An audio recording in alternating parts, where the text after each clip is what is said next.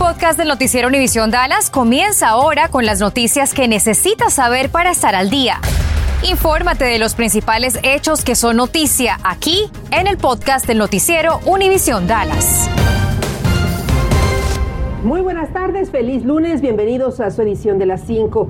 Continúan las demoras en las líneas roja y azul del tren DART después de que esta madrugada un auto cayera a las vías del tren viniendo desde la calle Houston y provocando daños extensos en el tendido eléctrico e instalaciones en general. Desde temprano están realizando reparaciones los equipos de operaciones ferroviarias. Al momento se desconoce a qué hora se va a regularizar el servicio, pero mientras tanto los pasajeros seguirán usando los autobuses eh, en las estaciones siguientes, en la BJ Unión y la Victory.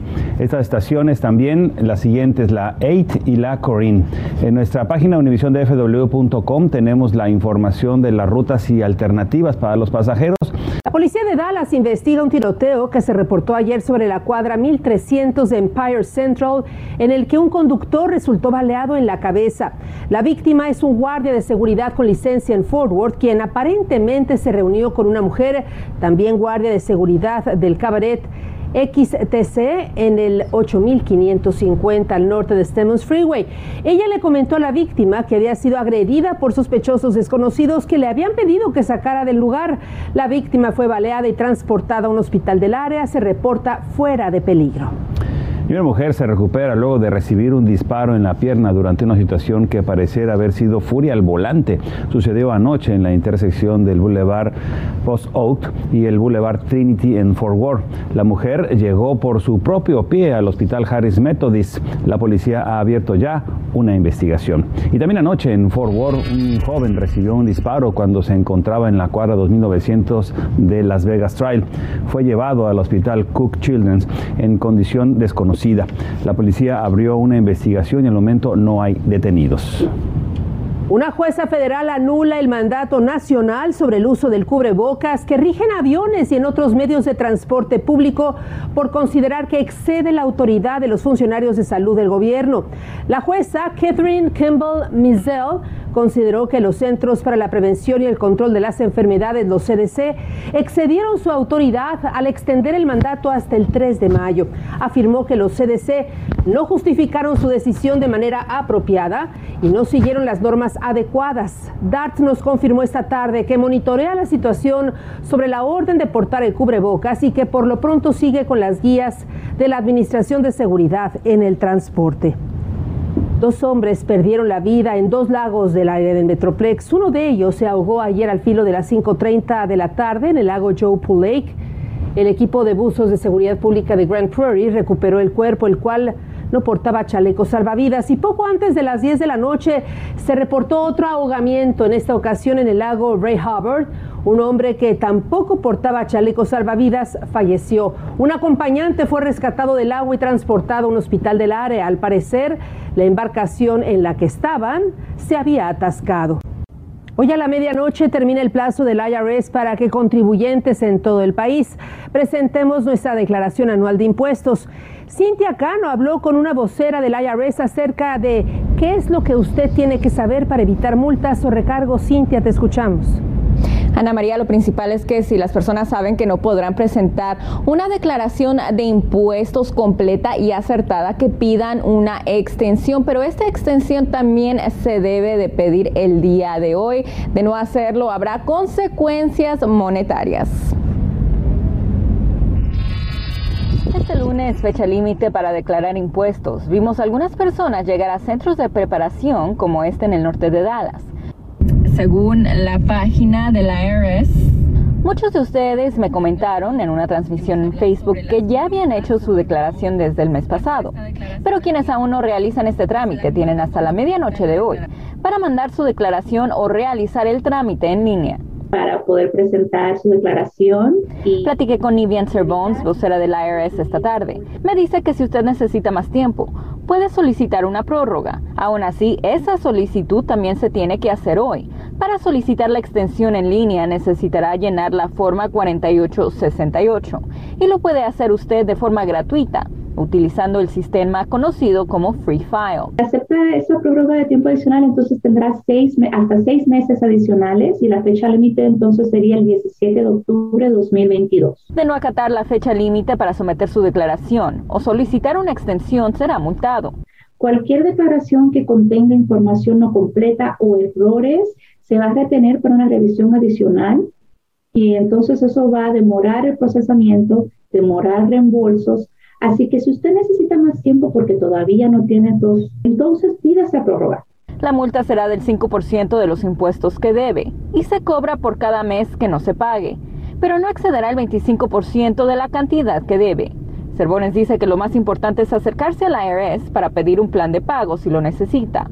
Hay dos opciones. Una a corto plazo en donde tiene 120 días o menos para pagar si su deuda es menos de 100 mil dólares y otra a largo plazo. Aquí tendrá más de 120 días para realizar pagos mensuales si debe menos de 50 mil dólares.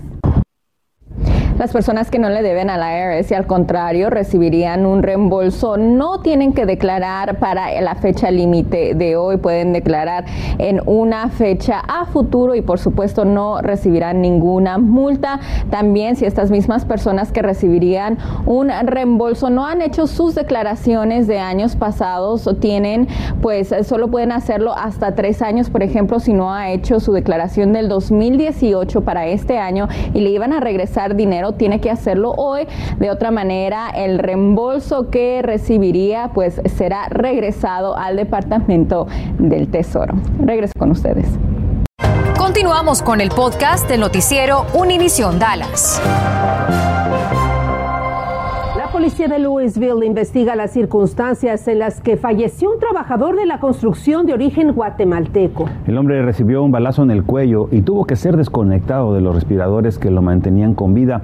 Ahora su familia intenta repatriarlo a su natal Guatemala. Laura Cruces en vivo desde Louisville nos cuenta más. Laura.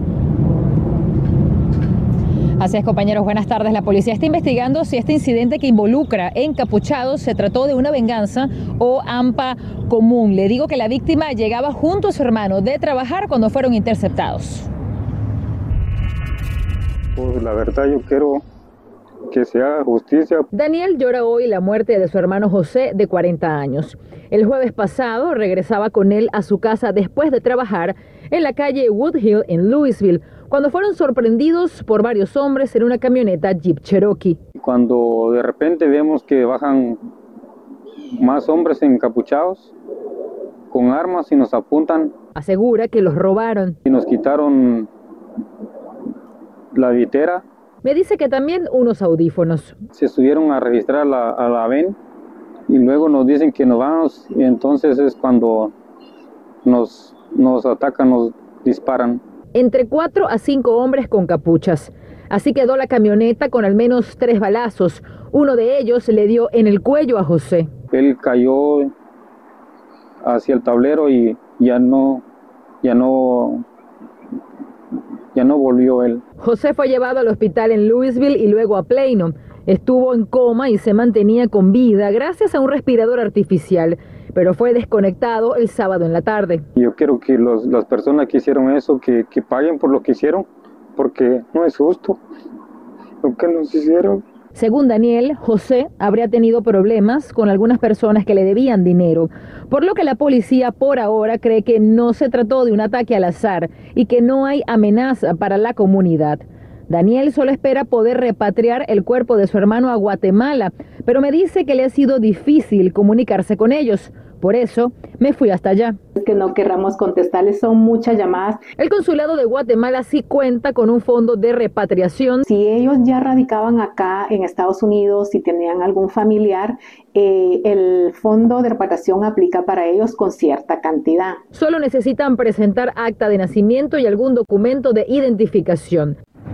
Bueno, Juan dejó tres niñas y nos dice la policía que esto sigue siendo una investigación abierta, pero siguen creyendo que podría tratarse de una venganza o de algún ajuste de cuentas. Igualmente, si tiene información, comuníquese con ellos, compañeros.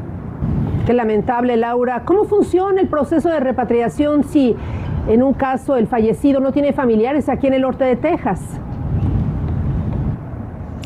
Ana María, en ese caso, si la persona estaba aquí, falleció en el viaje, no tiene a nadie aquí y sus familiares están en Guatemala, la petición deben hacerla desde Guatemala. Tendrían que ir al Ministerio de Relaciones Exteriores, a la Oficina de Asuntos Consulares y hacer la petición allá hasta acá a Dallas. Allí, por cierto, el proceso sería pagado completamente. Igualmente, si tienen dudas sobre cualquier ayuda que pueden recibir, pueden ir a la sede del consulado donde veían la dirección y allí les van a dar asesoría. Compañeros. Gracias Laura, le recordamos que en caso de una emergencia debe de hablar a su consulado. Contactamos al consulado de México en Dallas y nos confirmó que solo ayuda con visas y permisos. Le voy a dar los números, son 214-621-0198 y también el 520. 623-7874. Y el teléfono del Consulado del Salvador en Dallas es el siguiente, anote 469-441-8677.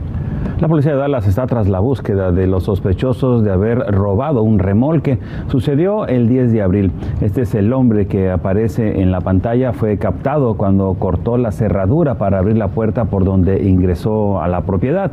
Luego enganchó el remolque a su camioneta Chevrolet Suburban de modelo viejo y se fue. Según la policía, el dueño del remolque dijo que el costo de lo robado era de 16 mil dólares. Y otro remolque fue robado, pero el sospechoso en una camioneta gris reportada como robada no se salió con la suya. Ahí está en su pantalla. Pues la policía de Garland le dio alcance y recuperó el botín compuesto por muebles y cuyo valor aproximado es de 30 mil dólares. El, hombre, el nombre del sospechoso es Kennedy Carter, de 54 años de edad, y tiene varios cargos en su contra. La policía de Dallas confirma el arresto de un joven por un tiroteo que ocurrió la madrugada del pasado 10 de abril en Dipelum. Damichael Rose, de 22 años, fue detenido por oficiales de la Fuerza Táctica de Fugitivos del Norte de Texas y nos confirmaron que tras un interrogatorio confesó su involucramiento en este incidente. Ahora enfrenta un cargo de asalto agravado y múltiples órdenes de arresto no relacionadas. La balacera ocurrió en el 2800 de la calle Elm en Dallas. Dos personas resultaron heridas y se recuperan de sus lesiones. Bueno, Texas está entre los cinco estados que han experimentado sobredosis masivas de la droga conocida como fentanilo, pero durante el último año las muertes por sobredosis aumentaron en 47 de los 50 estados de los Estados Unidos. La DEA explicó que los vendedores de drogas mezclan el opioide sintético con fentanilo con otros narcóticos, lo que hace que estas drogas sean todavía más peligrosas. Para quienes están sumergidos en este infierno de las drogas, la Administración de Servicios de Salud Mental y abuso de sustancias ofrecen los siguientes teléfonos. El 800-662-4357. Además, los centros de desintoxicación de fentanilo aquí en el estado de Texas, el teléfono es el 800-304-2219. Ya suman seis autobuses con inmigrantes indocumentados los que han llegado a Washington DC, la capital del país. Provienen de Texas como parte de la estrategia implementada desde la semana pasada por el propio gobernador Greg Abbott en respuesta a lo que denomina política fallida del presidente Joe Biden de asegurar, de resguardar la frontera. La mayoría de estos inmigrantes indocumentados que provienen de la frontera son abandonados en las inmediaciones del Capitolio. Seguimos reportando en vivo en las afueras del American Airlines Center y esta vez adentro del autobús de los Dallas Mavericks, el photobus como le dicen, donde ustedes los aficionados van a tener la oportunidad de tomarse una foto. Aproximadamente en un minuto les entregan ya lo que es el recuerdo de esa foto. Yo me voy a salir de momento de acá del autobús y voy a regresar para que después me muestren la foto.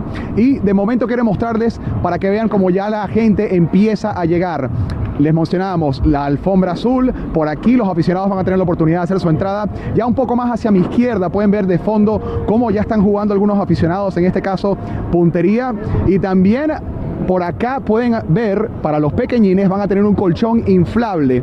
Así que las familias que lleguen una vez más pueden disfrutar de lo que va a ser este partido. Hablemos también ya de los Mavericks. Luka Doncic, pues bueno, ¿va a jugar sí o no la figura de los Dallas Mavericks? La respuesta de momento es un interrogante. Así lo dijo Jason Kidd, quien por supuesto está tratando de cuidar a su estrella. Recordemos que tuvo una lesión en su pantorrilla, no disputó el primer partido ante el Jazz y sigue siendo duda hasta última hora. Si usted tiene niños, aproveche el asesoramiento que estarán ofreciendo esta semana técnicos certificados de South Lake, Euless y Colleyville.